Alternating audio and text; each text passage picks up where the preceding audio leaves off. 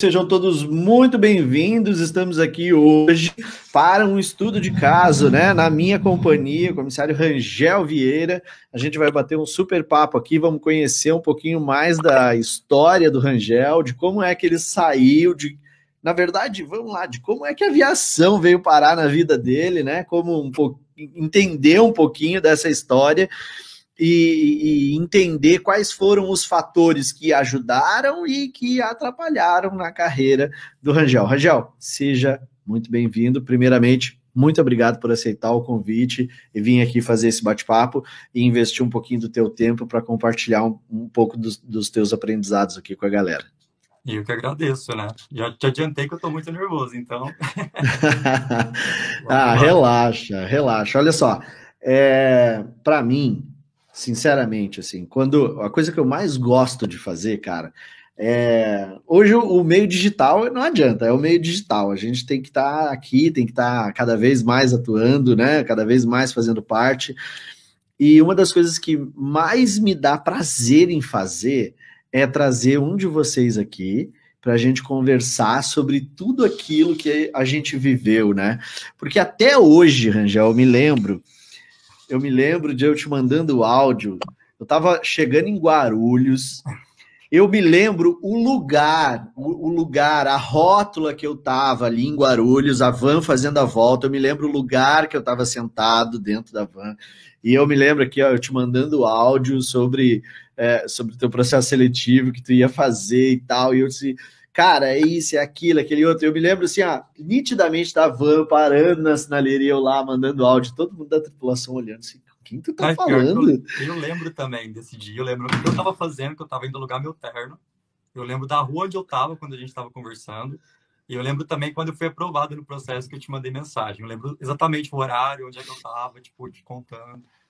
Então é muito, Cara, é muito legal assim a gente vir para cá agora e ver, cara, deu certo, né? Deu certo, toda aquela loucura que a gente viveu lá, todo todo aquele tempo investido, aquela energia toda lá, deu muito certo e, e, e é muito prazeroso realmente para mim quando eu recebo um de vocês aqui para a gente fazer essa, a, essa análise aí.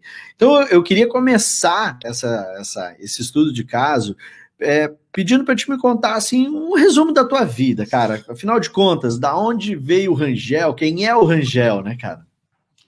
Então, meu nome é Rangel Vieira, eu tenho 29 anos, eu sou natural de Beraba, Minas Gerais, lá no Triângulo. E... Oh, Triângulo Mineiro, os mineiros aí, ó. Saí de longe. e, bom, par parte da minha vida eu fui criado lá, outra parte em outras cidades, porque eu já mudei muito hoje, até hoje, né?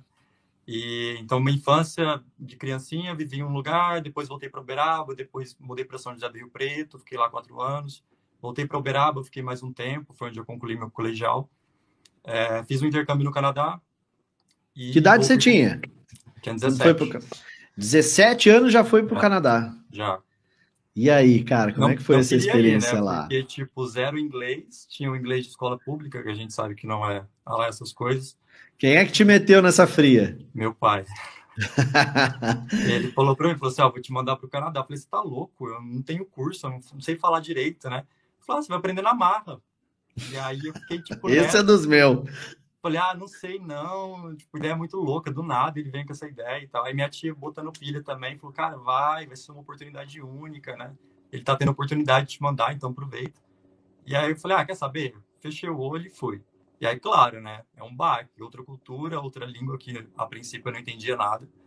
É, mas, assim, foram seis meses que já fazem 11 anos. Então, assim, vamos levar, levar essa, essa experiência para sempre, assim. Tipo, é uma coisa que jamais vai me deixar. E aí, cara, como é que tu te sentiu quando tu foi, assim, para fora, num lugar completamente estranho e ainda sem dominar o idioma?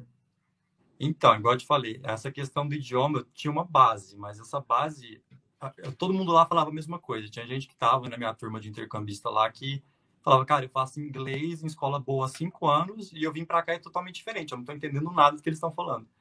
Porque o falado deles, o nativo, é muito diferente do ensinado aqui. Aqui a gente acha que sabe, né? Mas quando você vai dar a cara a tapa ali, você vê que é totalmente diferente. Então, to todo mundo teve dificuldade no começo.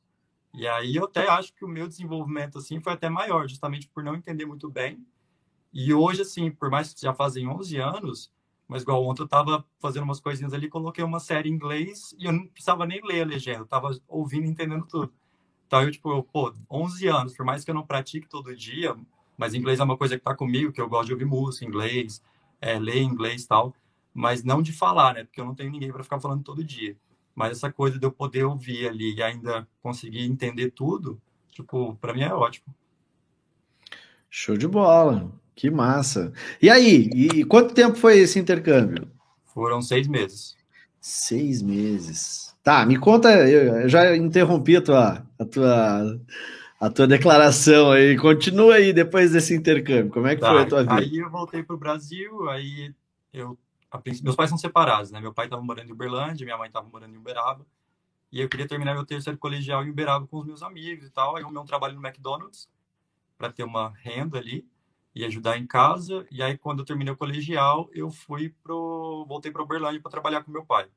Na época ele tinha uma empresa e tudo mais. Então, fiquei ali com ele. Ah, logo depois, acho que depois de um ano, a gente mudou para Rio Preto, São José do Rio Preto, onde eu já tinha morado quatro anos antigamente. E lá eu comecei a fazer faculdade de publicidade, né? Fiz um ano e meio. E aí tava naquela pegada, tipo assim, não tô me vendo nessa profissão, sabe? Eu acho que muita gente que entra na faculdade acaba pensando isso em algum momento, né? Onde é que eu me vejo daqui cinco anos com isso daqui? Então, eu não, não conseguia me ver. E aí, mudei para relações públicas, que como eram as mesmas matérias nos dois primeiros anos, eu não precisaria fazer um complemento de matéria. Uhum. E aí, fiquei seis meses ali, até que um amigo meu que tinha, ele tinha trancado a faculdade para fazer um curso de piloto privado. Uma vez ele foi na faculdade lá, a gente conversando, e aí eu falei para ele que eu gostava muito de aviação, é, que quando eu era pequeno, tipo, minha família me levava no aeroporto para ver avião. Então, assim, por mais que eu não pensava em seguir uma profissão na aviação, isso já estava comigo desde muito cedo. A então, sementinha se, já estava ali. É, se você pegar foto minha de criança, tem foto minha no avião, tem foto minha do lado do avião, foto minha no caça, várias fotos. E eu nunca tinha parado para pensar isso, que realmente já estava comigo desde muito cedo, né? E aí esse meu amigo falou, ah, por que você não faz o curso de piloto, né? E aí, igual a gente tava falando essa questão da gente lembrar exatamente o local onde a gente estava e tudo mais, porque marca a gente, né? Eu lembro do local onde eu estava, a roupa que eu estava, o horário que era. E aí eu falei para ele, não, piloto não, não é para mim não, né? Não me vejo pilotando um avião. Porque até então, eu já tinha voado, mas o que eu relacionava a profissão com a aviação era piloto. Nem lembrava de comissário. Já tinha voado, só que assim, como cliente, a gente viu o quê? O serviço de bordo ali, que é rápido também, não sabe o que realmente é a função, o que realmente faz. Então, nunca tinha me despertado, nunca tinha me virado a chave.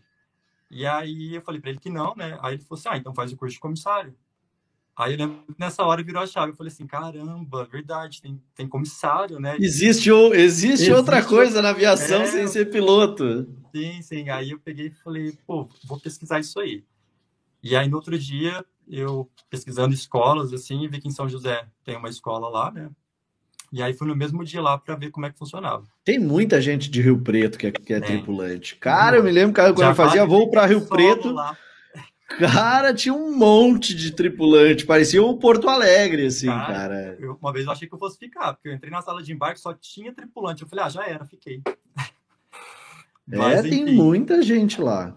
Aí, é, ali o, dono da escola conversando comigo, ele já me, mostrou a grade, né, de, de matérias do curso. Aí, ali que eu já falei, hum, não é só servir lanchinho, não, meu filho. Tem coisa, tem desafio aqui. tem tem é, caroço nesse angu aí. É, um monte de coisa, um monte de matéria. Eu falei, cara, isso aqui eu acho que vai ser mais desafiador do que publicidade, né? Já não estava me vendo encaixado na produção mesmo. E aí comentei com meu pai que eu estava a fim de trancar a faculdade para fazer o curso de comissário. Ele falou, ah, se é isso que você quer, se você está sentindo que, que é essa profissão que você quer seguir, vai fundo, né? Uhum. É, aí fiz o, o, curso, te falo que ali eu já tive uma prévia de que, assim, cara, me encontrei profissionalmente. Não podia afirmar isso porque eu não tinha trabalhado ainda, né? E, assim, a gente sabe que muita escola, não todas, mas muita escola de aviação vem de um glamour, né? Que até hoje estou procurando o glamour da profissão, que, é, que a gente sabe que tem muito perrengue também. É, e aí eu falei, não, é isso que eu quero fazer. E ali, enfim, uh, estudei, fiz os testes, passei, graças a Deus, de primeira. Só que, a princípio, eu não prestei a ANAC, porque como eu trabalhava com meu pai, ele estava numa pegada de querer abrir uma outra empresa, indiretamente falava que aquilo ali ia ser meu, que queria que eu estivesse junto com ele e tal. a aviação ficou meio que adormecida. Hoje eu não me arrependo desse tempo que eu passei ausente, porque eu cresci muito de lá para cá para poder, por exemplo, ter sido contratado na minha primeira seleção. Mas uh, aí deixei abandonado ali e depois de três anos e meio eu estava nesse nível de novo de cara, não é nessa empresa que eu quero estar, não estou me vendo aqui, preciso seguir meu rumo, né? É, preciso ser feliz. E nunca fui muito de ficar assim, vou ficar num, num, emprego por conta de salário, sabe? O salário me prendia, eu queria ser feliz com aquilo que eu fazia. E aí eu peguei falei, cara, eu vou voltar a estudar para ser comissário. Então, assim, hoje, se você perguntar qual foi a minha maior dificuldade, e que eu te falaria que seria um desafio, né? Ah, foi ter que, depois de três anos e meio, ter que começar tudo de novo, sozinho dessa vez. Sem instrutor, sem professor para me tirar dúvida, então, tive que entrar em tudo quanto é grupo de Facebook aí que fala sobre banca da ANAC, o que estava caindo, pegar as apostilas do curso de antigamente, né, para ler tudo de novo, comprar simulado, para fazer simulado. E aí nisso eu fiquei três meses. É... é, não tem. Hoje, hoje em dia tem a barbada. Você entra em contato com o Douglas Santarelli, tem lá, você paga 180 pila. Tem lá um curso online com todas as dicas para passar na banca da ANAC, garantia de aprovação, seu dinheiro de volta. Essas coisas não tinha na tua época, né?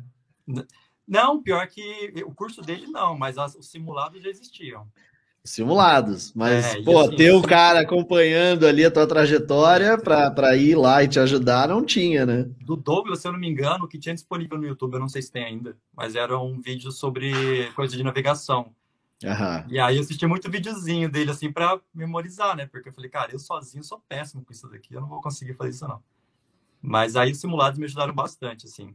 Aí, depois de três meses, no final de 2017, dia 14 de dezembro, eu fui para Curitiba prestar minha ANAC lá. E aí passei.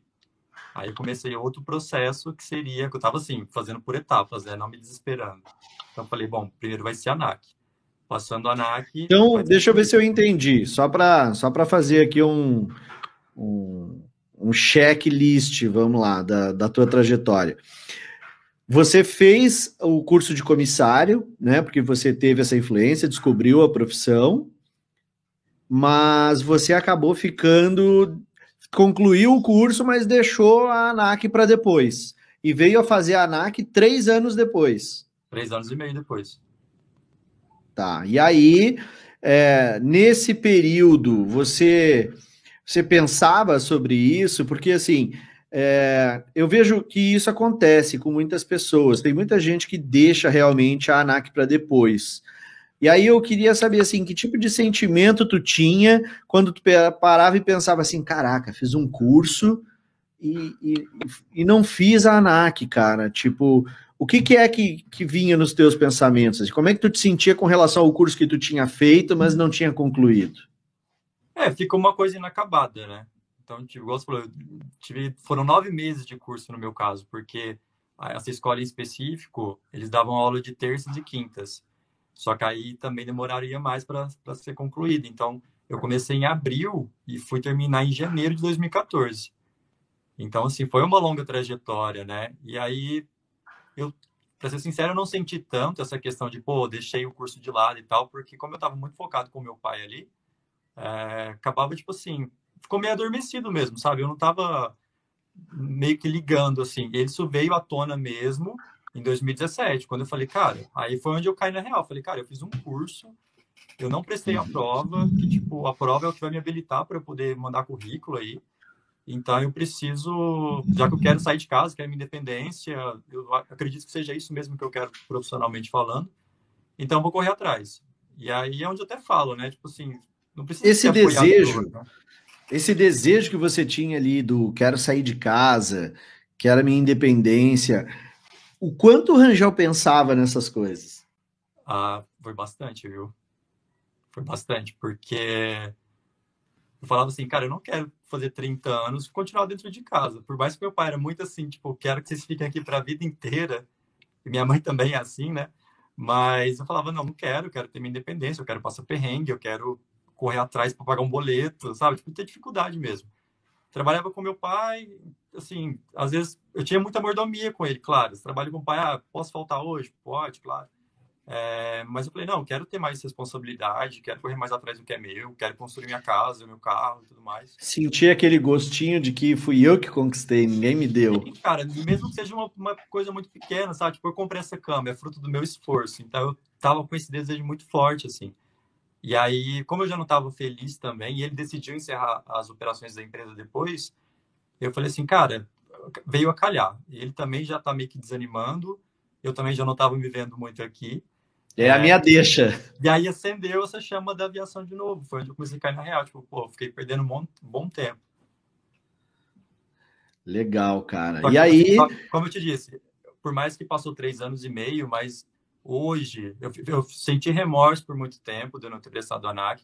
Eu ficava assim, pô, se eu tivesse prestado, talvez eu já estaria voando há três anos e tal. Só que eu via que eu era muito imaturo naquela época, sabe?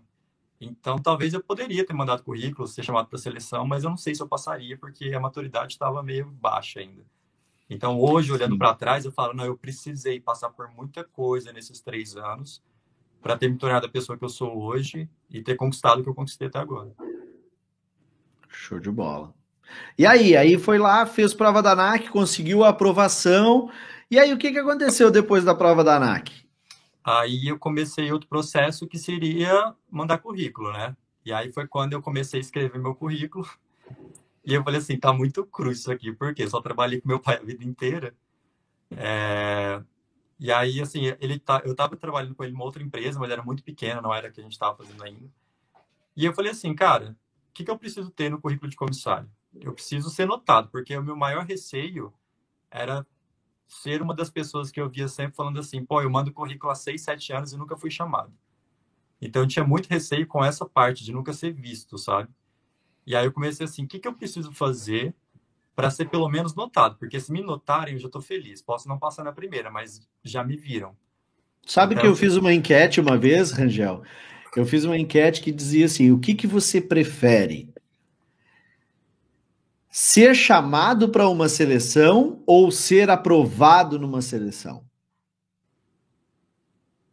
Olha só, é, fiz uma enquete. Ser chamado ou ser aprovado? Cara, ser chamado ganhou. Sim. As pessoas preferiam ser só chamadas do que ser aprovadas. Aquilo me surpreendeu muito, assim, no resultado daquela enquete. Porque realmente tem muitas pessoas que não conseguem sequer ser chamadas. O, a, a, grande número, a grande maioria das pessoas nas enquetes que eu faço, aparece isso. Eu quero ser chamado, eu quero ser chamado, eu quero ser notado, eu quero saber o que, que eu preciso fazer para que eles me enxerguem. E, e, você também já tinha percebido isso dos grupos aí que você participava, então. É porque, pelos meus cálculos, assim, a gente não tem tanta companhia no Brasil, né? Então, a cada mês está se formando muito comissário, cara. Então, é, para essa área específica, ao meu ver, tem muita concorrência. Então, faz sentido, sim, muita gente não ser nem notada. Então, esse era meu, um dos meus medos, de nunca meu currículo chegar até a mão de alguém e eu falar, ó, oh, seu, seu currículo está no banco de dados aqui. Se mandassem isso, eu já estava feliz, sabe? Então, igual eu te falei, quando eu comecei a escrever meu currículo ali, eu estava lá, trabalho com meu pai lá, né, da empresa, a, a, competência e tal. Eu falei, tá faltando alguma coisa aqui. Aí me veio uma outra, um outro questionamento interno que é assim, como é que você quer ser comissário se você nunca trabalhou com o público antes? Como é que você sabe que você vai dar conta do negócio? Às vezes eu vou trabalhar com o público lá, vejo para minha praia, como eu sei que já aconteceu, de gente passar por todo o treinamento, ir pro, pro batidão e, ah, não é isso daqui. Porque, igual eu te falei, a gente sabe que quem tá ali no meio dando a cara tapa, cara, é passageiro de tudo quanto é tipo, entendeu? Vai ter o bonzinho, mas vai ter que ele vai te xingar até. E você tem que ter discernimento ali. E você tem que saber quem é. Você tem que saber quem é você, né? Exatamente. E por que que você tá ali, qual é o teu propósito, porque senão embarcar numa provocação é algo muito fácil, né? Sim. Deixar o sangue ferver, parceiro, nós somos latino, cara. Latino é, é sangue quente. É. Né? Tive boas, boas experiências com isso daí, viu? Mas aí, é... bom, tava na época do Uber. O Uber tava bombando aí já, tava no início. E aí eu peguei e falei assim, ah, nem tão início assim, né? Mas eu falei assim, cara, já que eu não. acho que o Uber pode ser um começo. Por mais que eu não vou ter um grande fluxo de pessoas ali, mas pelo menos eu vou estar lidando com o um passageiro, né? Oferecer um serviço e tal. E eu sempre prezava muito por oferecer um bom serviço, sabe? Coisa que a gente não vê hoje tanto assim, mas eu comprava balinha e era balinha boa. Eu deixava no carro ali atrás, copinho uhum. de água. Por mais que não precisava, eu falava, não, eu quero, eu quero fazer isso, porque eu gostava de da pessoa sair do carro e mandar uma, uma avaliação lá, tipo, pô, o carro tinha bala e a bala era boa. Então eu sempre me preocupava com isso. É cinco reais que eu vou gastar aqui do, do que eu ganhei, mas indiferente, não vai me fazer tanta falta. Então eu queria prestar um bom serviço, por mais que eu era autônomo, não devia nada para Uber. E uhum. aí fiquei nisso, trabalhando como Uber um tempinho, não vou lembrar o certo quanto tempo. E aí depois me veio uma outra coisa. Falei, cara, eu tá, tô trabalhando de Uber, mas eu não consigo provar para ninguém que eu tô trabalhando como Uber. E se eu chego numa seleção e eles falam assim, tá, me prova que você trabalhou. Poderia mostrar o aplicativo ali, mas, né, eu falei, eu quero uma coisa registrada agora. E aí eu comecei a pesquisar o que, que eu poderia fazer uh, ah, para me ajudar, né? E aí eu achei que hotelaria seria uma boa escolha. Falei, bom, hotel, vai ter um grande fluxo de pessoas, né? Mas eu queria recepção, óbvio. Isso Porque... tinha alguém que te orientava com relação a esses insights ou tu que ia, tipo, tu mesmo pensando e. Não, eu falo que o meu sexto sentido ele é muito forte. A minha intuição, quando ela começa a me incomodar, eu falo, cara, eu tenho que fazer. E era como se fossem vozes mesmo. Ia chegando os insights, eu falava, eu preciso fazer isso daqui. E aí eu Nossa. fui assim, fui montando, entendeu? E nessa época também, para você ver, uma coisa que eu fui saber depois que, que seria bom colocar no currículo, mas eu não fazia ideia, mas foi trabalho voluntário, que enquanto eu estava fazendo Uber, eu estava com desejo de fazer algum trabalho voluntário, assim, tipo, quero fazer, estou com tempo livre também, posso parar quando eu quiser. E aí comecei a mandar tipo, inscrição para vários locais lá em São José dos Campos, que nessa época eu estava morando lá, não estava mais em Rio Preto. É, uhum. E ninguém me chamava, ah, tá, tá, completo o quadro, não sei o quê, a gente manda e-mail quando precisar. E aí teve um dia que eu peguei uma passageira e eu fui levar ela num, num, centro espírita. Quando a gente chegou na porta do centro, bem no, centro espírita, assim, na fachada, estava escrito assim, trabalho voluntário, colmeia, não sei o quê. Aí eu, e ela foi super de boa, assim, comigo ao longo da, da viagem, né? A gente foi conversando. Aí eu peguei e falei, ei, aqui, vocês fazem trabalho voluntário aqui? Aí ela falou, sim. Eu falei, pô, como é que eu faço para me, me inscrever, né? Aí ela falou, ah, você não quer participar da reunião agora? A gente vai fazer a reunião do semestre. E aí, dependendo, você já fica. Eu falei, não, é agora. Aí peguei, estacionei o carro, desci fui assistir a reunião. Aí ela me apresentou. Cara, cheguei a me arrepiar agora, é. velho. Cheguei a me arrepiar. Uh, aí ela me tá louco, pessoas lá. E aí eu tô falando, a minha intenção e tudo que. Mas eu cocriava muito, sabe? Eu acredito no poder da cocriação. Você quer aquilo, você mentaliza, vibra e vai chegar de algum modo. E aí Exatamente. aconteceu que eu fiquei lá com eles uns seis meses, se eu não me engano. Era um trabalho que a gente fazia com gestantes carentes, né? Que o SUS direcionava elas para casa espírita, lá a gente tinha psicólogo, enfim, coisas educativas para elas com relação aos bebês, porque a maioria era de primeira viagem. Então, era um trabalho muito legal muito bem feito.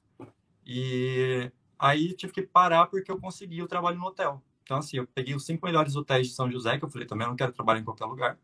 Peguei os cinco melhores, porque, pô, se eu trabalhar no hotel de cinco estrelas, eu colocando no meu currículo, tá ótimo, né? Então, peguei os cinco ali melhores. Falei, eu quero trabalhar num desses aqui. Eu não sei qual vai ser, mas vai ser um deles. E aí, mandei currículo para os cinco. Três dias depois, eu estava contratado num deles.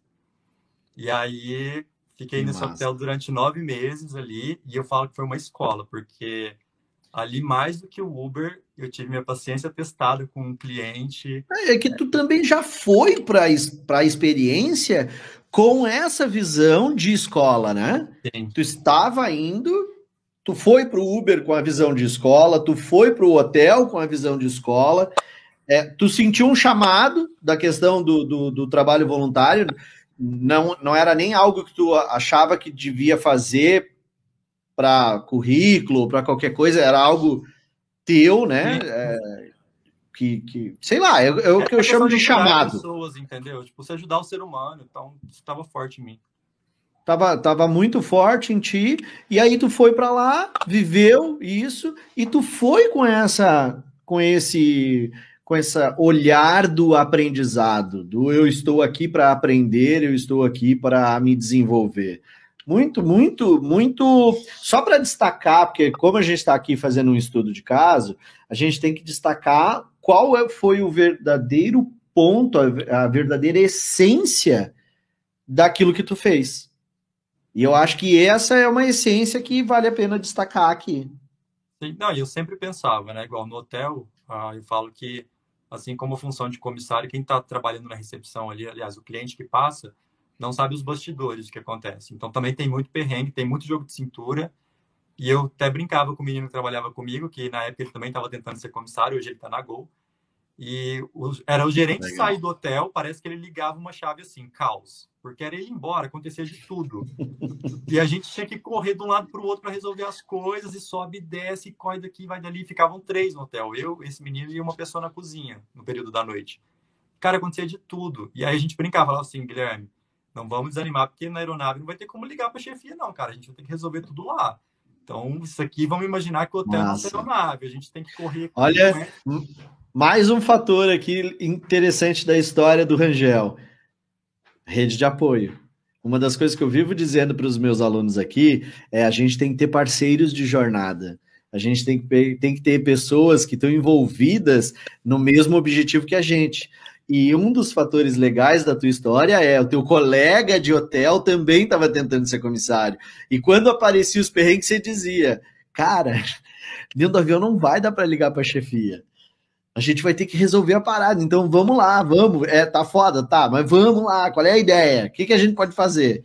Então, olha que massa é, esse contexto, né? Olha, olha, vamos, a análise do, do que deu certo, né? Olha que ah, massa. A sintonia nossa era muito boa, porque como ele também estava querendo ser comissário, a pegada era igual. Então, a gente montava as ideias ali, não, vamos fazer isso daqui para melhorar. Mas a gente passa para eles o que a gente fez. O importante é dar certo. E, assim, ele recebeu muito elogio, eu também. Então, a gente vê que a gente estava no caminho certo, né? Ó, outra coisa, olha a frase que o Rangel falou. A gente recebia muito elogios, ele também, ele e eu recebíamos elogios, por isso nós sabíamos que estávamos no caminho certo. Lembra, quem é meu aluno aí no plano de voo vai saber. Lembra que eu ensino sobre feedback?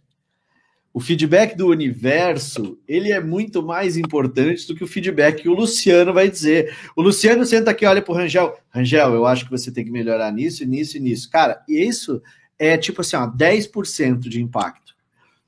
Você perceber aquilo que você tem que, que melhorar é tipo 50% de impacto. Mas quando o universo manda para você, Entende? Quando o universo chega para você através de elogio, através de, de um insight, através até de uma mijada, através até de uma correção, de, né, de, uma, de uma, como a gente diz na aviação, de uma reorientação, né? Sim. É um feedback que você está recebendo. E isso é a coisa mais poderosa que existe. Né? Então, aqui está um, um um outro fator de sucesso. O cara conseguir identificar se ele está ou não no caminho certo, através do que? Feedback de, do mundo à tua volta, né? Excelente. Sim. E aí, assim, né, enquanto eu estava trabalhando no hotel, bom, já tinha mais uma etapa concluída, né? Que seria trabalhar com o público de carteira assinada. Então ali eu poderia. Vamos lá, deixa eu só fazer uma coisinha para ficar bem ajustado aqui. Do período pós-ANAC até esse período no hotel, você comentou alguns tempos aí, nove meses de hotel, quanto tempo de Uber, quanto tempo se passou até agora? Desde a ANAC até agora no hotel aí? Cara, a ANAC eu fiz no final de 2017. O hotel eu saí em janeiro de 2019. Então, foram... dois anos e é, um dois mês. anos, basicamente, isso. Ó, um período de dois anos de planejamento, literalmente, né? Que você foi atrás, você já tinha teu objetivo definido, é comissário, você já tinha inglês, você podia ter montado em cima disso e ter dito: já tenho inglês, já tenho ANAC, dá licença, tô chegando. Né? Você podia muito bem ter assumido essa postura, como eu vejo muita gente aí no mercado assumir. Mas, Mas na não. verdade, é um ano, um ano, Luciano, porque de 2017 para 2018, um mês. Então foi 2018 apenas, porque em 2019, em janeiro, eu saí. Então foi um ano. Ah, então é isso. Um ano e um mês. Um ano, é, é. um ano e um mês, isso. É, perfeito. Mas olha aí, mesmo assim, você teve um ano de planejamento. Sim, você sim. teve um ano de planejamento e execução só para desenvolvimento daquilo que você identificou que não tinha. Só que mesmo assim, você já tinha inglês avançado, você já tinha ANAC, você podia muito bem tá, e diga-se de passagem, uma época que a aviação estava contratando. Eu estava desorientado. E a aviação estava contratando, então o Rangel podia muito bem ter dito: opa, tô indo para lá, eu tenho que os caras estão pedindo. Mas ele mesmo fez a autoanálise, ele mesmo disse: como é que eu vou chegar lá e dizer para eles que eu sou a melhor pessoa para resolver problemas dentro de um avião, se eu ainda não sei ficar resolvendo problema de cliente? Exatamente. Aí o cara foi atrás disso, mas enfim, beleza. Eu só eu vou fazendo essas paradas só para a galera ir pontuando, para que eles consigam identificar o que eu vivo dizendo para eles na história da pessoa. Não, tá certinho. Mas foi isso mesmo, né? não mentiu. e aí, assim, entrando na outra parte do currículo, então já tinha basicamente ali as minhas qualificações. Eu também já tinha feito trabalho paralelo, assim, de é, recepção em buffet de festa de formatura. Então, tudo isso eu ia colocando ali, sabe? Por mais que eram coisas pequenas, mas ah, é, é com o público, vou colocar. E aí eu comecei uma questão de cursos, que eu pensava assim, tá, eu posso colocar algum curso aqui que também agregue meu currículo e tudo mais. Cheguei a fazer curso online do Senai, de atendimento ao passageiro do transporte aéreo, é, fiz um outro de uma escola aqui de São Paulo, que era também de atendimento ao público. É tudo online, entendeu? Nada de presencial. E aí foi quando uma vez eu estava no Facebook, eu lembro que alguém comentou alguma coisa de um tal curso do Airbus. Aí eu peguei e falei assim. O, o famoso comentado curso do Airbus. É, aí eu peguei e falei assim, pô, esse daqui eu não conheço, mas é uma aeronave, né? Então deve ser um curso bem legal. E aí eu entrei ali e tal, li como é que era o curso, onde é que ia ser. Eu falei assim, cara, eu acho que esse, esse curso aqui em específico, porque na minha cabeça era assim, no Brasil, a gente a gente tinha a, a Bianca, tá, acho que a Bianca voava Airbus, tava voando Airbus. A, voa, a Bianca voava Airbus, a azul, azul, e a, e Latam. a Latam. A única que não voava Airbus era o Boeing, a, a Gol, né? A Gol. E aí eu peguei e falei assim, bom, então eu tenho três companhias no Brasil que voam essa aeronave. Se eu fizer esse curso, por exemplo, e colocar aqui, pode ser que seja um, uma coisa a mais no meu currículo. Vamos ver assim, pô, o cara ele nem nem está trabalhando ainda, mas ele já buscou conhecer a aeronave, possivelmente ele possa trabalhar algum dia, né? Demonstra interesse. Ao meu ver, o que eu tinha de sensação era isso. E aí foi quando eu fui fazer o curso que foi aqui perto do aeroporto, né? Isso, naquela época a gente estava fazendo presencial ainda, Isso. e aí eu fiz uma edição do Airbus presencial em São Paulo. Isso, e aí eu falei, cara, não posso perder essa oportunidade, porque eu não sei quando é que vai ter esse curso de novo. Eu sabia que você era de Porto Alegre, eu falei, vai que depois esse cara só quer fazer lá em Porto Alegre, como é que eu Nunca mais, nunca mais fiz em São Paulo, só fiz aquela edição. Aí eu falei, não, eu vou dar um jeito. E aí fui para São Paulo, lembro direitinho, ali na, na Avenida Jabaquara, ali esperando abrir a escola para para entrar. E, cara, assim, o que me levou a fazer teu curso, vou só ressaltar aqui. É, eu ia justamente te perguntar isso, assim, ó.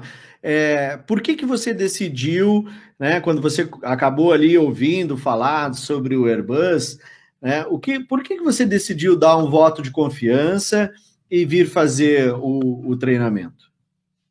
Então, primeiro porque eu via muita gente falando bem, então, eu lembro que teve até um menino que ele chegou a comentar uh, que na seleção dele, o selecionador até questionou ele, né? Essa questão de ele ter feito um curso ali e tal.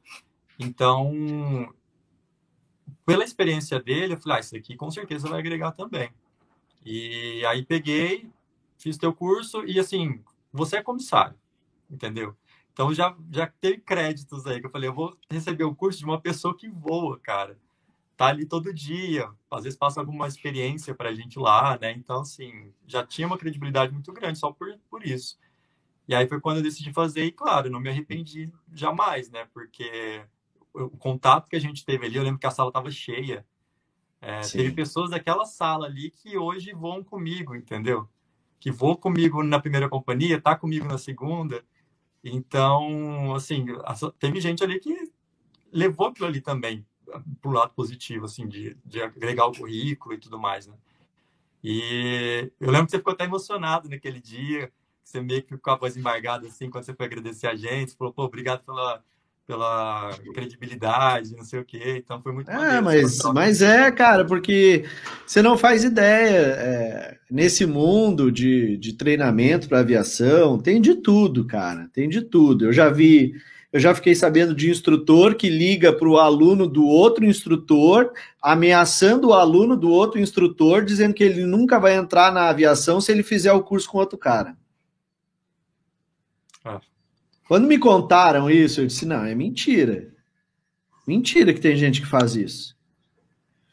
Então, assim, é, quando eu lancei o curso de familiarização, é, eu fui extremamente criticado, extremamente criticado. De onde, da onde você vai fazer um curso que a companhia aérea vai dar para a pessoa, que isso é só para roubar dinheiro dos alunos, que não sei o que, que isso é exploração, que é isso, que é aquilo é, coach alecrim dourado, acha que tem a solução para todos os problemas e não sei o quê. E até hoje eu recebi muitas críticas. Né? É, mas uma, uma das coisas que me fez é, ficar e bater pé muito para continuar com isso foi uma pessoa que criticou muito na rede social e uns meses depois ela me ofereceu dois mil reais pela compra da apostila do curso. ela queria comprar a apostila porque eu não dava apostila. E até hoje eu não forneço material. quer montar um curso de familiarização? Vai fazer, te vira. Eu levei um ano e meio para traduzir o manual em inglês da Airbus. Então vai se virar, parceiro. E eu não liberava a apostila, né? Justamente por causa disso porque eu não queria que isso saísse e tivesse em, em qualquer esquina aí é, é, curso né, de pessoas sem compromisso. Uhum. E aí eu. E aí, essa pessoa que me criticou muito, né? Eu descobri, descobri que essa pessoa era dona de uma escola e que ela, ela me fez a oferta, queria pagar dois mil reais pela apostila do meu curso, para ela poder, obviamente, implementar o treinamento na escola dela. Então, isso eu tenho até que agradecer essa pessoa, porque foi graças a essa atitude dela que eu disse o seguinte: quer saber de uma coisa? Eu vou enfrentar tudo e todos, mas eu não vou desistir desse treinamento, porque ele faz muita diferença na vida de quem se torna um tripulante. Só quem voa sabe como é importante a gente conhecer o avião que a gente, que a gente voa. Exatamente. E... Todos os sinais, né? Que ele, ele conversa com a gente. É, então assim, cara, você você ir para uma sala, num curso, quando tudo isso estava acontecendo, eu montar um curso em São Paulo e eu chegar lá e como você mesmo falou, a sala estava cheia. Cara, aquilo para mim assim foi uma foi um voto de confiança da galera tão grande e e tá recebendo nos, por, nos bastidores tanta pressão que fez assim, fez como eu disse, eu me emocionei mesmo, assim, porque não é não é fácil. Tem muita gente que não faz ideia do que acontece por trás dos bastidores aí no mundo de treinamento e instrução é, para vocês. Então, é, faço aqui novamente meu agradecimento a cada integrante daquela turma e de todas as outras, né, que participou. Mas enfim, a história é tua. Eu quero que, que tu me conte aí essa, essa parte do, do, do teu treinamento e, enfim, continua a tua história aí. Só pincelando essa questão de você ter falado aí que muita gente fala, né? Ah, não precisa, porque, enfim, a, a, de fato as empresas vão dar o treinamento para gente tudo mais. Só que, tipo, eu tive, eu tive esse curso do Airbus que eu fiz, mas eu tinha curso de primeiro socorro que eu queria fazer. Eu tinha uma listinha de cursos que eu queria fazer que no treinamento iam me dar. Só que eu vejo assim, tem gente, você estando no treinamento de uma companhia aérea, não significa que você está aprovado. Você pode ser desligado ali por questão de nota, entendeu? Então, assim, eu lembro que quando eu fui fazer o curso do Airbus lá, tipo assim, eu via que era. Você falava uns termos, a CP, a IP, que eu ficava, gente, o que, que é isso, né? Por mais que você mostrava lá as imagens, só que como eu nunca tinha entrado numa aeronave e ver certinho onde estava, era meio que um nó na cabeça ainda. Eu falava, tá, é mais complexo do que eu imagino. Então, assim, eu já comecei a me sentir mais preparado para se algum dia eu fosse ter o treinamento daquela aeronave, entendeu? E eu tinha todas as anotações. Inclusive, eu estudei em casa quando estava mandando currículo, eu pegava tudo para ler, entendeu? Tipo assim, para já começar a familiarizar, porque falei, bom, uma vai Bianca chama, Latam ou, ou Azul, e eu tenho pelo menos as coisinhas aqui do Airbus estão tudo anotadas, né? Então, é, tem, igual eu te falei, tem gente que reprova no treinamento. Então, não significa que você, ah, fui contratado, fiz a integração, já era.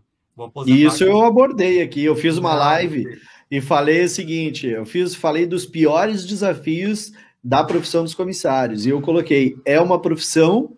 Um dos desafios é você pode ser demitido no treinamento. Zé, nem só no treinamento, né? Você faz o cheque, reprova, tem outra chance, mas, pô, reprovou de novo? Tem empresa que não te dá outra chance, não. Beijo, meu filho. Você pode ser ótimo lá, tá reprovando numa coisa que você tá lidando com pessoas, segurança. Se aqui no treinamento, onde você não está tendo tanta pressão, você está reprovando, imagina quando você tiver que botar isso de verdade em prática lá, numa situação.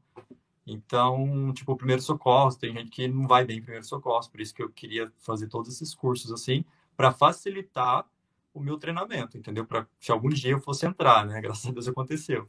Então, facilitou bastante. É, então, a gente tipo, fiz o curso da Airbus, a gente foi mantendo contato, né? Ah, depois disso, como eu saí do, do hotel, meu pai acabou voltando para Uberaba, depois de muitos anos. E como eu morava com ele, eu falei, cara, sem condições eu ficar em São José dos Campos, me mantendo com salário de recepcionista. Acabei tendo que voltar também. E aí eu fiquei em Uberaba dois meses, e eu lembro que, a, que essa primeira companhia, ela tinha fez, feito a, a abertura do processo seletivo em dezembro de 2018. E aí o menino que trabalhava comigo no hotel, ele tinha sido chamado para a seleção e eu não fui chamado.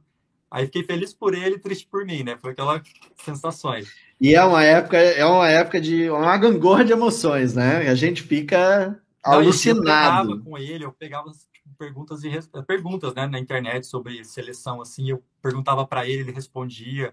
A gente ficava, oh, eu acho que isso aqui não foi legal e tal. Infelizmente, ele reprovou em uma das etapas lá. Mas bom, Deus sabia que tinha outras coisas para ele aí, né? Tá na Gol. E legal. aí em fevereiro eu recebi a convocação, um e-mail me chamando para fazer o processo online. Aí naquilo ali, aquela sensação minha de receio de nunca ser visto acabou, entendeu? Que eu falei, cara, pelo menos me viram, tá ótimo, é isso que eu queria.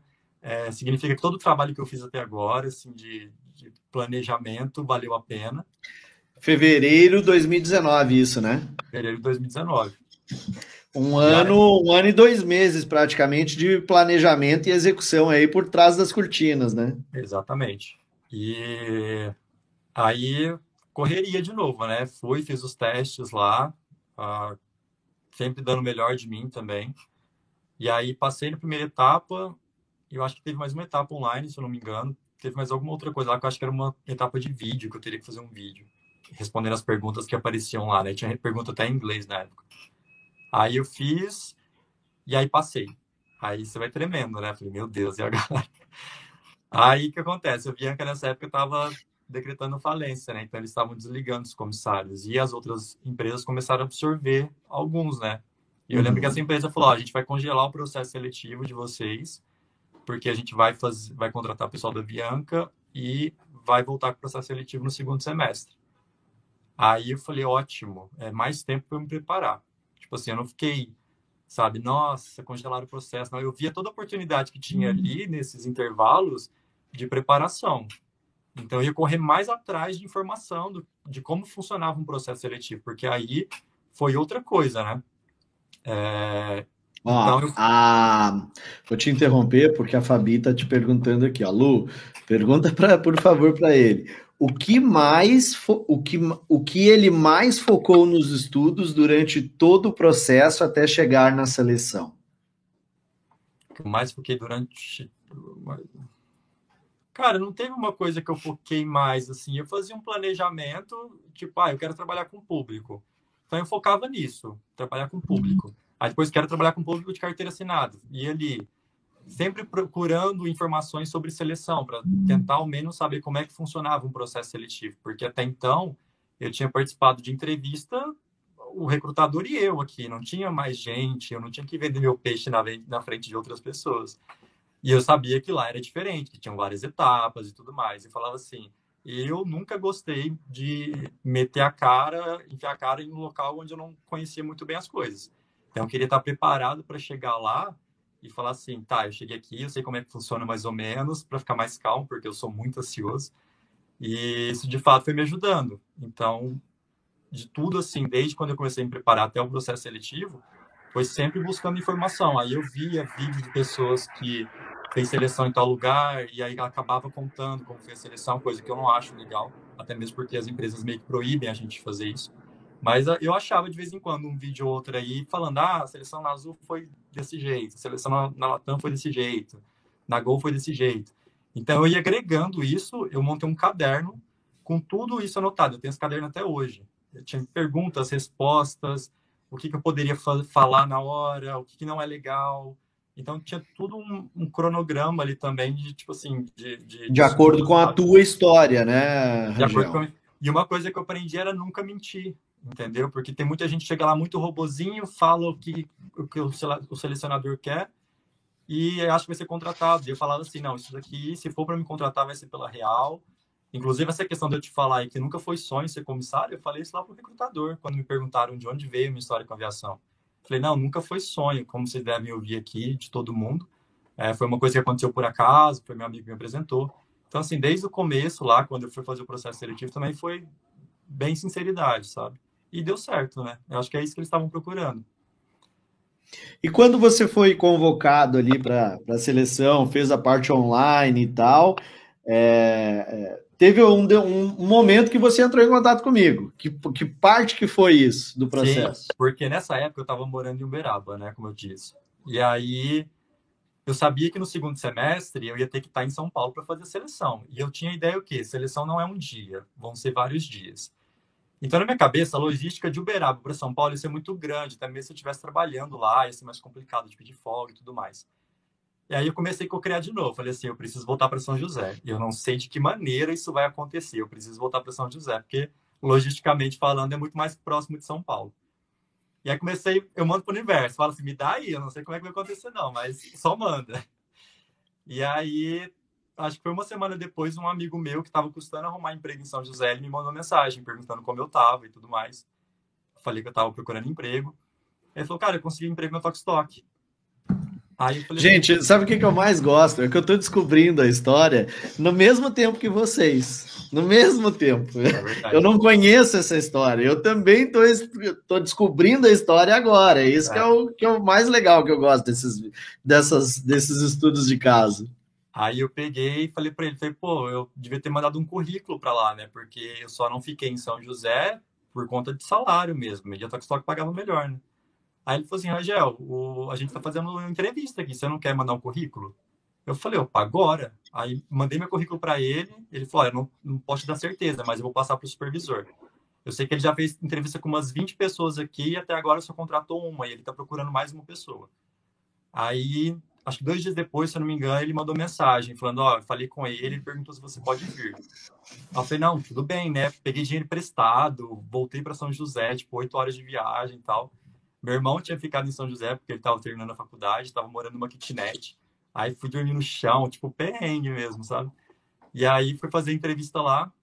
O supervisor, quando a gente sentou para conversar, ele já nem estava fazendo mais seleção, assim, ele já meio que tinha desistido, ele falou para mim depois.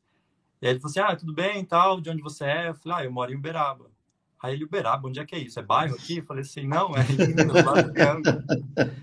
Aí ele falou assim: O que, que você está fazendo aqui? Aí eu falei: Eu vim fazer a entrevista com você. Aí eu não sei se na cabeça dele deve, deve ter pensado, né? Pô, o cara saiu lá da, do inferno de Minas Gerais para vir fazer entrevista. Esse daqui quer trabalhar, né? No mínimo já chamou atenção, né? Esse daqui quer trabalhar. E aí a gente começou a conversar e tal. Ele tipo, perguntou qual que era a minha dificuldade, meu, meu ponto a melhorar, né? E eu fui mais sincero ainda. Eu falei assim, olha, eu vou te falar a verdade, eu nunca trabalhei com vendas. É, já trabalhei com público aqui no hotel e tudo mais, mas com vendas não. Eu acho que talvez seja um ponto a melhorar. Só que eu também não vejo tanto negativamente falando, porque por ser uma coisa nova para mim, é, eu vejo que eu estou pronto para ser moldado. Então, você que já trabalhou muito tempo com vendas, e eu pego as coisas rápido também, eu vou observar os outros vendedores, e eu posso ter certeza que eu vou começar a vender. Aí a gente foi conversando assim, ele já começou a falar, ah, então, aqui você vai fazer tal coisa, não sei o quê. Aí eu falei, bom, ele já está me mostrando o serviço, eu acho que eu estou dentro. E aí ele falou, ó, por mim já foi 70%, você está contratado, só que quem bate o martelo é a gerente. Falei, não, tudo bem. Aí ele falou, como você veio de muito longe, eu não faço isso, mas geralmente eu mando um e-mail, dando positivo ou negativo. Mas eu preciso fazer valer teu tempo. Você pode esperar para falar com ela? Eu falei, não, claro, né?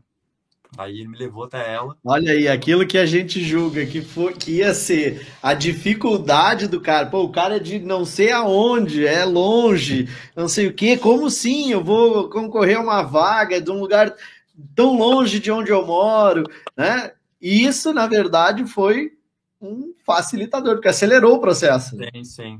Aí ele me levou para falar com a gerente, ela, tipo, foi muito simpática comigo, aí ela pegou e deu uma deixa, assim, que ela falou assim, olha, se algum dia você tiver alguma coisa melhor para fazer, a gente torce pelo, pela evolução da pessoa, né? A gente aqui já perdeu muito, muito colaborador para concurso público, para Embraer, porque a Embraer é em São José, né? Então, se em algum momento você tiver que cair fora para ir buscar algo melhor, você pode ir, mas a Tokstok dá muita oportunidade também.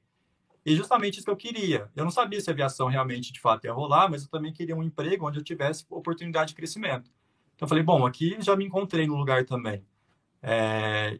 E aí eu falei para ela, ó, aproveitando então a deixa que você me deu, eu sou formado como comissário de, de bordo é... e é a profissão que eu quero seguir. Eu não sei de fato quando isso vai acontecer, se vai acontecer. Hoje está no meu projeto de vida isso. Então, se for para eu sair daqui, vai ser para voar.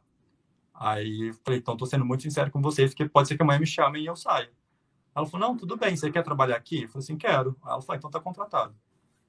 Aí eu, tipo. Sinceridade feliz, né? total, né? Tanto dela quanto, quanto, quanto sua. Ótimo, sim. ótimo. E aí foi Processo... isso. Eu fiquei ali, fiquei ali quatro meses. Íntegro. É. E aí eu fiquei ali quatro meses, aprendi demais também, assim, conheci pessoas maravilhosas. E lidei com o público de novo, então mais uma coisa para colocar no currículo. É, e tudo isso que eu estou falando de ter largado certos empregos, correr atrás de trabalho com o público, não estou dando gatilho para ninguém fazer isso, tá? Estou falando da minha experiência, o que eu sentia. Se você trabalha num escritório fechado, entre quatro paredes lá, e acha que é isso, fique. Eu tinha essa sensação de que você também, você que trabalha no escritório fechado, você também atende pessoas. Ah, também atende pessoas, mas assim, você... a tá no... É, a única sacada é que você precisa ressignificar e enxergar isso que você atende alguém, nem que seja o outro setor, mas você atende esse, esse outro setor. Sim, Todos sim. nós atendemos alguém. Eu atendo vocês. Né? Aqui, eu, quando eu estou atendendo um, um, um cliente, eu estou né, dentro do, do voo, mas se eu estou respondendo um e-mail, se eu estou. É, é, é, cara, enviando uma mensagem, se eu estou aqui Programando a live com o Rangel, eu estou prestando um atendimento, um atendimento de informação para vocês. Afinal de contas, se eu tivesse publicado sem falar o link para acessar, sem a data, o que, que a gente ia conversar, dificilmente você ia estar aqui. Então, eu sim também a, a, trabalho com atendimento. Então, por mais que você seja contador, você presta um atendimento para o setor financeiro, para o setor administrativo, para o setor gerencial, que vai tomar as decisões baseado nos relatórios que você fornece.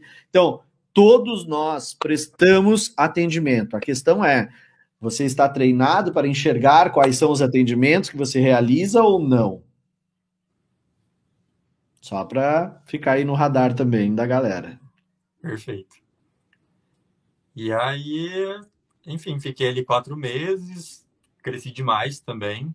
Uh, tive mais uma coisa para colocar no currículo. E aí eu lembro que dia 4 de julho eu recebi o um e-mail de convocação para o presencial. E aí foi quando eu te mandei mensagem.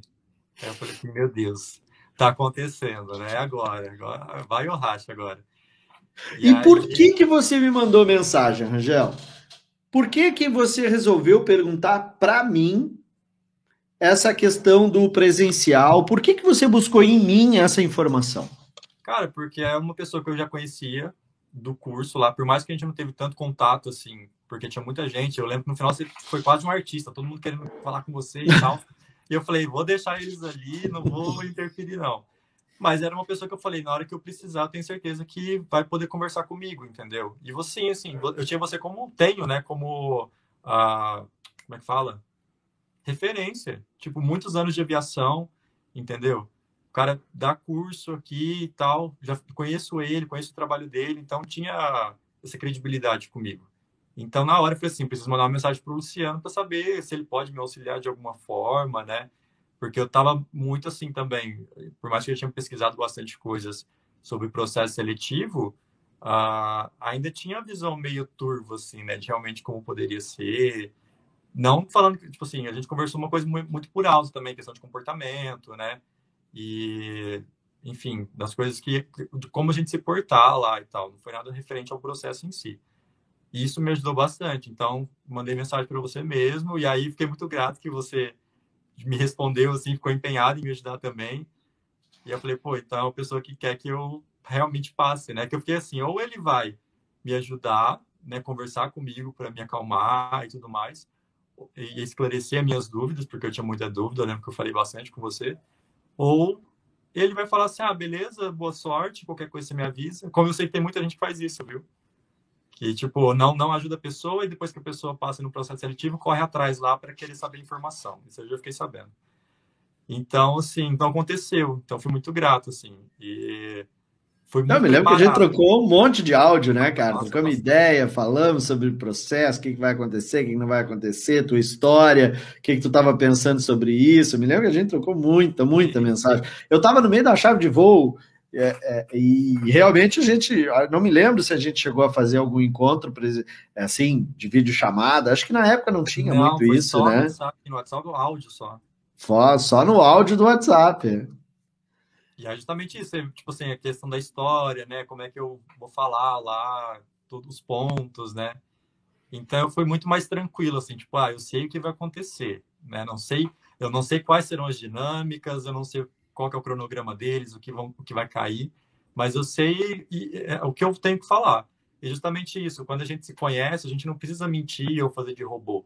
Porque é, quando... pergunta, qualquer pergunta que fizerem, você vai saber responder. Então, eu lembro que eu fiz um texto, assim, contando a minha história, sabe, de tudo mesmo, até naquele certo momento, porque se me perguntasse alguma coisa ali, cara, eu saber data, eu saber que eu fiz, o que, que eu comi ontem, entendeu? Foi tudo É importante esse, essa frase, né, que tu falou assim, ah, eu sabia o que ia acontecer. Gente, ele não tá falando que ele sabia que dinâmica ia cair, ele não sabia o que iam perguntar, que dinâmica ia cair. Não. Quando ele fala isso, ele diz o seguinte, ele sabia o que as pessoas estavam buscando.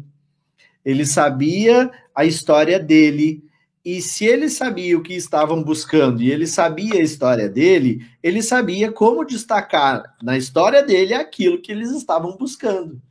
Né? Então, é, só para deixar claro aqui, não, é, para não. não. ter nenhum ruído nessa, não, nessa comunicação, porque a galera quer saber do esquema, né? A galera quer saber do, do, da dica master que ninguém sabe. Não existe isso. Não, não tem. Eles não, essas informações não, não vazam, né? Eu acho que assim, se a pessoa quiser sair de lá e contar para o amigo como é que funcionou, cara, vocês estão concorrendo para uma vaga, né? Então, você pode estar tá dando spoiler de um processo seletivo que a pessoa pode pegar teu lugar ali, talvez. Então, assim, eu não tive essas, essas, esses privilégios, assim, foi com a cara tapa, mas, assim, eu me conhecia. Foi isso que eu procurei. Eu procurei o autoconhecimento, né? Saber quem era o Rangel e tudo mais. E lá, na hora que eu tive que vender meu peixe, foi fácil. Fácil não, no nervosismo a gente deixa muita coisa também, né? Eu lembro que teve uma, uma parte lá que ela só perguntou assim, que nota eu dava pro meu processo. E eu falei que eu dava nota 6. Aí ela até meio que ficou tipo, pô, nota 6, né? Eu falei, ah, acho que eu não fui tão bem, não, porque eu tava muito nervoso. Mas eu fui sincero, entendeu? Eu acho que a sinceridade nisso também. Ela até me deu oportunidade. Tá, então o que, que você queria falar? Aí eu falei também ali. Então, assim, tive a oportunidade de novo, né? Porque o nervosismo ele acontece. Eu acho que o importante é você não parar e deixar ele te dominar. Eu acho que a partir do momento que você tá nervoso, se você travar, pedir desculpa e falar, posso continuar? A pessoa vai ver, tá, ele trava, mas ele continua, ele não abandona, entendeu? Ele não cristalizou, ele cristalizou, mas conseguiu agir depois. Uhum. Então, aí o processo, assim, foram quatro dias, foram dois, dois dias numa semana, e aí a, a positiva já chegava no mesmo dia.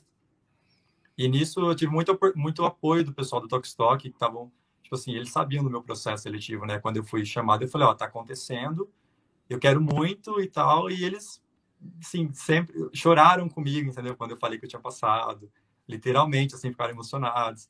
Então, foi Deus que me colocou naquele lugar lá, sabe? Porque a gente sabe que não é todo chefe ou todo supervisor que vai ficar feliz de perder alguém em quatro meses, né? Que ele confiou o cargo ali. Sim, sem dúvida. E aí foi isso. Aí depois de. Teve um dia que eu te encontrei, né? Na frente lá do. do eu tava, acho que eu. Acho que eu tava em treinamento lá, eu encontrei vocês na saída de uma das fases lá, tava tu e o Vini. Foi. Eu tenho uma foto com ele daquele dia. É, é, eu encontrei vocês lá. Foi, acho que foi a avaliação de idioma, não foi? É, foi, foi no dia do ICAL. Que ele tava mega nervoso, eu tentando acalmar ele. Calma, calma.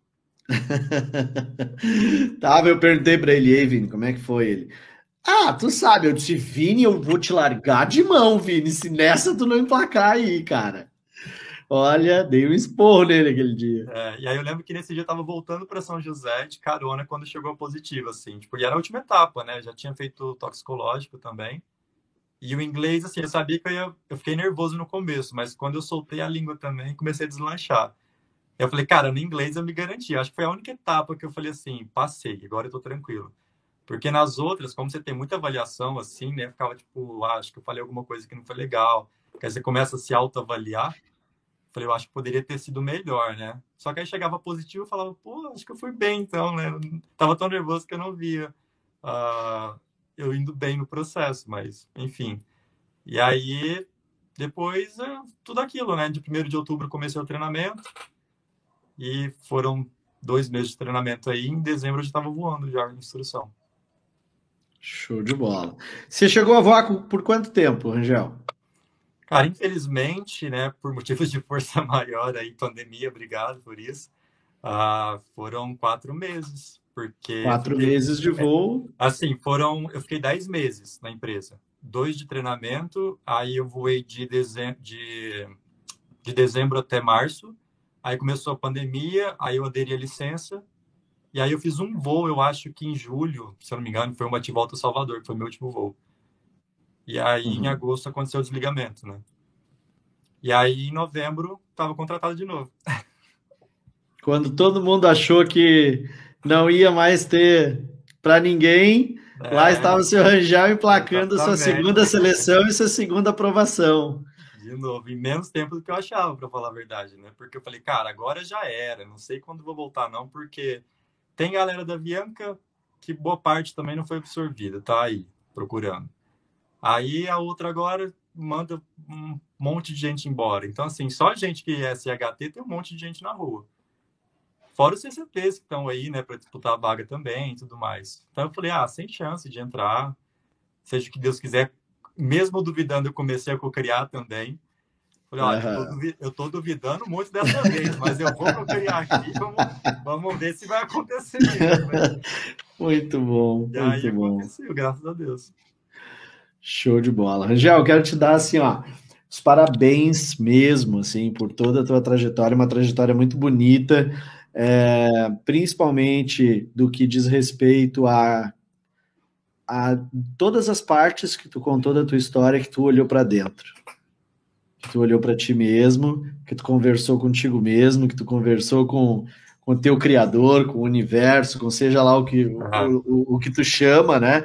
Mas é muito bonita essa parte de, de, de, e que várias vezes ela se repetiu durante esse processo, né? É, e isso mostra, inclusive, que isso é uma força muito grande tua, né? De tu tem essa capacidade de recorrer a, a isso, e, e inúmeras vezes ao longo da tua história deu para ver que o universo te responde. Né? Então, você tem uma harmonia muito grande, como você disse ali. Eu penso, eu vibro, eu recebo. É porque foi... uma coisa que eu aprendi, Luciano, falando para todo mundo aproveitando aí, é, o universo ele não entende o que é bom ou é ruim.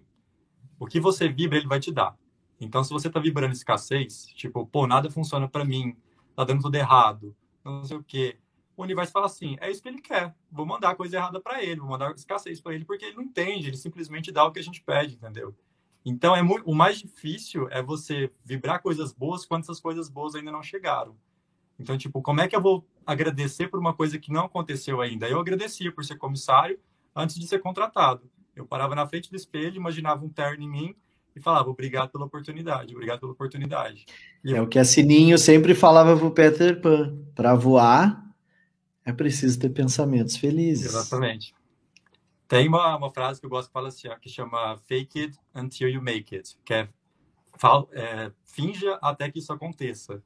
Então, Exatamente. eu ficava imaginando, vai acontecer, eu me via na aeronave e tal. Quando eu mandava isso, você foi a mesma sensação. Foi a mesma frase que a Fê, a Fernanda, né? Fernanda Dutra, que foi comissária da Emirates, tem canal no YouTube, todo mundo conhece ela. A Fê foi minha aluna, e a gente fez uma live um dia, e ela falou exatamente esta frase, né? Fake it until you make it. É. E aí eu ainda disse para ela, esse é o princípio da modelagem. A modelagem na programação neurolinguística é exatamente isso. Eu vou fazer igual aquilo que alguém faz, eu vou fingir ser aquilo lá até eu ser. Exatamente. Né? Então você está fazendo o quê? Você está modelando. Quando eu digo para você, se eu bater aqui com essa força, você vier aqui bater com a mesma força, a gente vai ter o mesmo resultado.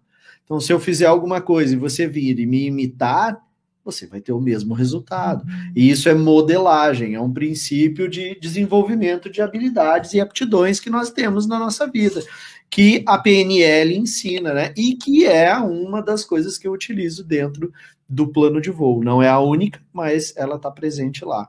Então eu queria, assim, ó, é, como eu disse, já cara, muito, deu para ver muita coisa através da tua história, assim, do porquê que ela é uma história tão vitoriosa, tão bonita né? Porque tu tem a tua fé, tu acredita, tu segue os teus princípios e principalmente tu entra em ação para fazer com que aquilo aconteça, né? Muita gente com a tua, com o teu nível de inglês, com as oportunidades que tu teve, com a sua aprovação na ANAC embaixo do braço, muitas, muitas pessoas estariam em casa até hoje esperando ser chamada, e tu não fez isso. Tu foi trabalhar num emprego que não era o teu sonho, não era o que ia te deixar rico, não era o que ia te dar todos os ganhos que você imaginava, mas era aquilo que você precisava para aquela época. Então, assim, parabéns, né? Te desejo mil excelentes, um milhão de excelentes voos. Tenho certeza que a tua carreira vai decolar. É, já decolou, você agora também quero te parabenizar, porque agora você vai ter a responsabilidade adicional de ser chefe de cabine, né? Então, assim, cara, eu estou aqui e estarei aqui para todo e qualquer pepino que você tiver e que você precisar de orientação e de ajuda. O WhatsApp continua o mesmo, o áudio continua funcionando da mesma forma e é efetivo da mesma forma que foi lá no dia do teu, do, do teu processo seletivo. Então, é, eu queria que você hoje, se você estivesse começando, eu sempre falo, sempre faço esse exercício aqui. Se você estivesse começando e você pudesse pegar agora, entrar agora numa cápsula do tempo, voltar lá atrás e encontrar o Rangel por dois minutos e dizer assim, cara, presta atenção, eu vim do futuro aqui para te passar um, para te dizer uma parada o que, que você diria para você mesmo lá atrás? Tipo assim, ó, acabou de ser aprovado na ANAC. O que, que você, se você viajasse, ou assim, você começando o seu curso de comissário, acho que é melhor. Você viajando lá e tivesse dois minutos para dar um recado para você mesmo, o que, que você diria?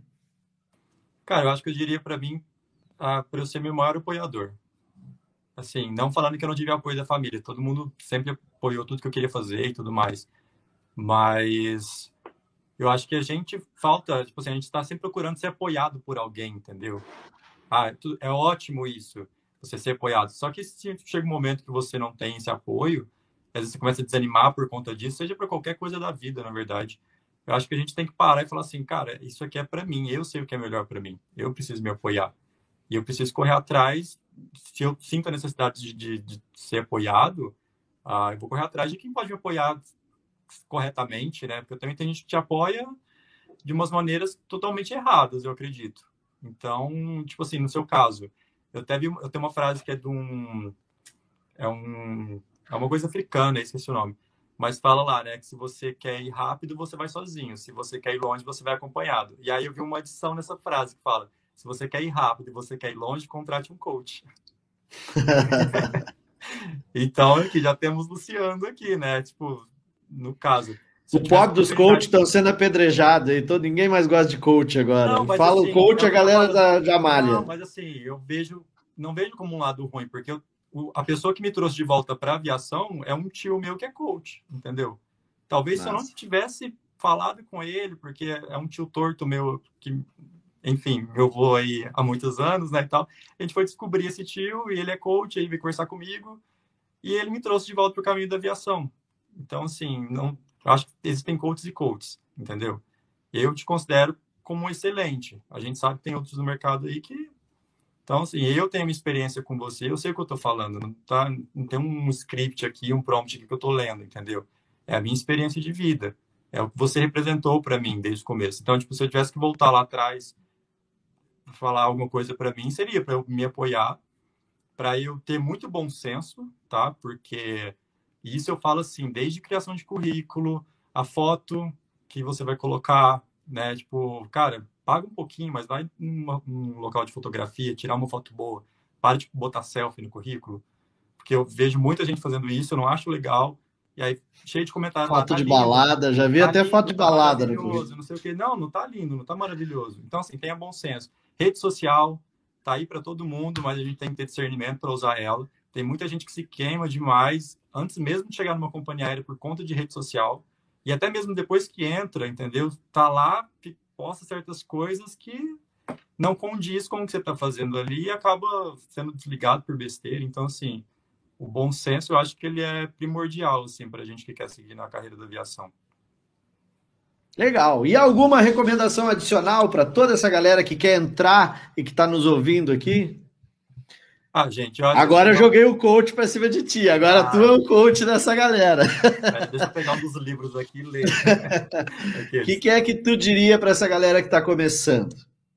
Cara, assim, é uma profissão muito boa. É...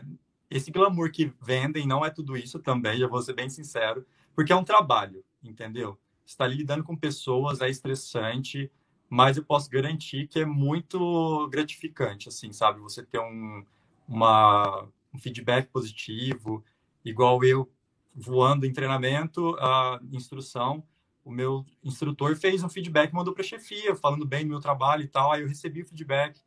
Então, assim, você que está começando agora e você acredita que é isso que você quer, igual eu falei, eu, não, eu contei a minha experiência de vida, né, de eu ter é, feito vários trabalhos, porque eu queria montar meu currículo dessa forma, eu não estou influenciando ninguém a largar o, o trabalho atual e fazer o que eu fiz, entendeu? É a minha história. Mas, se você quer, tenha bom senso de fazer suas coisas, é, corra atrás do que é teu, seja você mesmo, seja sincero. Não fica inventando historinha que você é não sei o quê para alguém gostar da sua história e te contratar, porque eles são treinados em pegar esse tipo de coisa. Então, seja você o tempo todo, seja sincero, fale a verdade e seja humano, que eu acho que hoje a aviação está contratando robô entendeu? Ficar segurando assim. Nunca contratou. É, então, mas assim, antigamente tinha muito. tem uns que fingem, né? tem uns que fingem ser humanos e contratam os robôs aí, mas não dura muito tempo, não. Mas então, assim, seja humano, porque as pessoas lá dentro da aeronave, os clientes, eles, eles percebem quando você está tratando eles com humanidade do que coisa, forçação de barra, entendeu? Então é isso. Mas isso é de modo geral, né, Luciano? Trabalho com o público é isso. É isso aí. Show de bola. Rangel, muito obrigado, querido. Um beijo no teu coração. Como eu disse, eu estou sempre aqui à disposição para aquilo que eu puder ajudar e contribuir. Conta comigo sempre. Muito obrigado, gratidão por você ter vindo aqui compartilhar é, a sua história com uma riqueza de detalhes realmente fenomenal. Tenho certeza que valeu a pena para todo mundo que está aqui nos assistindo. E eu que agradeço, Luciano. Sabe que eu fiquei meio relutante em estar aqui, né? Falei, nossa, eu, eu sei. Odeio, eu odeio aparecer. Tava fazendo trabalho de respiração antes de começar aqui. De verdade, você duvidou, tava respirando aqui, tipo, fundo, trabalhando. Mas obrigado pela oportunidade aí, foi legal. E sabe também que precisar, pode contar comigo. E boa sorte para todo mundo aí que está ingressando na carreira, que está nessa jornada aí. Tenham fé, criem que as coisas acontecem. Show de bola, tá aí. Hashtag cocria que acontece. Cocria que acontece. Valeu, galera. Um beijo no coração. Valeu, Rangel. Tchau, tchau. Tchau, galera. Um abraço.